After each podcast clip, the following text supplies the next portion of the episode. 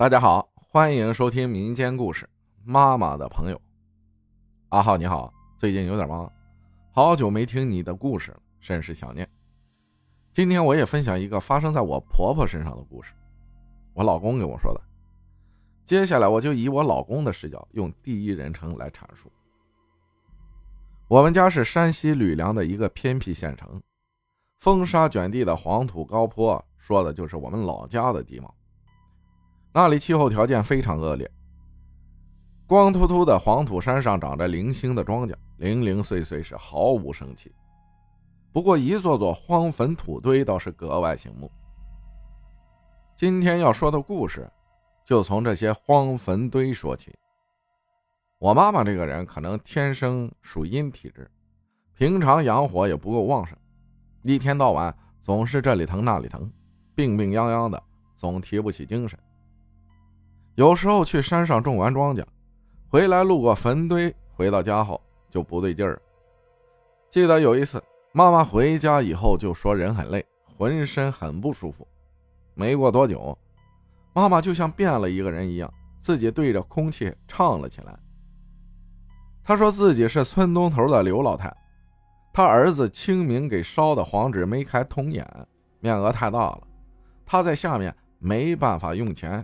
日子过得很是落魄，希望我爸和刘老太的儿子说下，重新给烧点钱过去。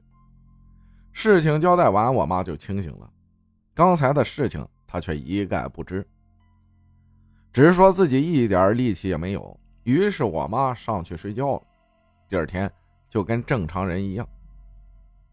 话说这个刘老太的儿子，我爸其实也认识，我爸把情况跟他儿子说了一遍。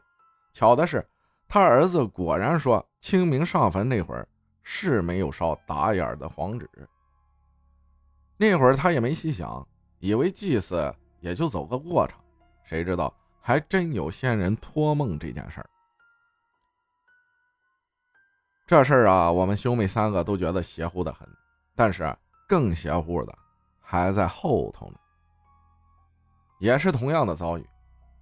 妈妈去了山上种地，回来就不对劲儿了，想必又惹了什么不干净的东西。那天晚上，我和哥哥、妹妹都在家里写作业，妈妈迟迟没有回家。我爸带着我家的黑贝在院子里玩耍，黑贝是我家养的德国牧羊犬。只见一会儿功夫，我们家黑贝就在院子里狂吠。随着院里的篱笆门一开。原来我妈回来了，但是原本温顺的黑贝此刻变得暴躁不止，一直冲着我妈疯狂的乱叫。我妈躲躲闪闪进了屋。那个时候，我们都看到了妈妈的脸色很是难看，用面如土色去形容她，可是一点也不过分。妈妈坐了下来，嘴里一直自言自语，说话声音由小到大，直到控制不住自己大声嚷嚷。情绪异常激动。只见他随手抓起一个搪瓷杯，咕噜咕噜就喝下了刚刚晾下的开水。我们兄妹三人顿时目瞪口呆，那可是刚刚烧开的开水呀！而我妈却丝毫感受不到开水的温度。我们几个惊讶之余，更多的是莫名的恐惧。我妈说：“她是我奶奶家的老邻居。”从小看着我爸长大，今天是老婆子跟我们进了屋，老头子在外面等他。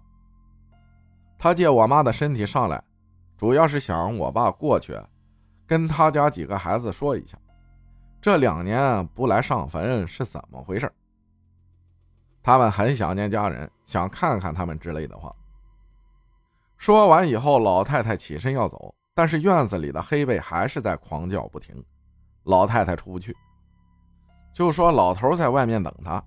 这边这只大狼狗又叫得他心慌，于是老太太开始威胁我爸，让他把狗拴起来，要不然他此刻就要要了我妈的命。这时我爸可能也有点懵，但是我感觉我爸更多的是害怕。我妹妹平常跟黑贝就玩的比较好，外加上小孩子可能也不知道什么叫怕吧。我没出去拦着黑贝，老太太顺利出了门。可能真的跟他家老头子会面走了。那会儿鸡也叫了，天空刚刚破晓。但是我记得那一晚我们全家都没睡。我妈清醒过来以后就直嚷嚷着喉咙痛。至于为什么喉咙会痛，众听友们肯定有了答案了吧？我爸呢是一个一丝不苟、特别严谨、讲究甚至不开玩笑的老实人。上述的故事我特意去找他做过求证。虽然说确实有些离奇，但是世上有些东西，有些人怎么说呢？还是要有一颗敬畏之心吧。本人文笔不好，讲故事洋洋洒洒，听友们海涵了。感谢西蛋分享的故事啊！还有一个问题就是，大家知道以前的老人为什么会说晚上有人叫你的时候不要回头吗？感谢大家的收听，我是阿浩，咱们下期再见。